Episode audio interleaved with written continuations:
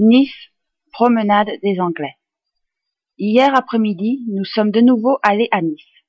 On ne visitera ni monument historique, ni musée, cette fois-ci non plus. Ce sont le temple des livres CD, DVD et celui des olives qui nous attirent, en passant par le marché aux fleurs. Après la deuxième visite obligée de la FNAC, nous sommes descendus l'avenue Jean Médecin jusqu'à la boutique du Vieux Nice, rue Saint-François de Paul, où l'on vend les huiles d'olive Aldiari, qui sont d'une grande renommée. Dans le magasin, on trouve aussi des olives, du savon, des condiments et autres produits régionaux, ainsi que des accessoires comme par exemple des becs verseurs.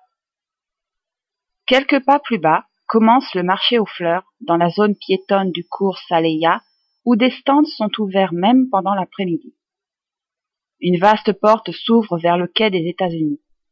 C'est une voie qui longe le rivage oriental de la baie des Anges. Vers l'ouest se prolonge la promenade des Anglais sur des kilomètres. Son nom rappelle les aristocrates hivernants qui se promenaient sur cette route du bord de mer. De l'autre côté de cette route s'étend la plage de Galets. Il y a même des gens qui sont couchés au soleil, habillés bien sûr, à l'abri de la brise. Plus tard, nous rentrons enfin, tout le long de la promenade des Anglais, en voiture cette fois-ci, jusqu'au Var, la rivière qui se verse dans la Méditerranée à l'ouest de Nice.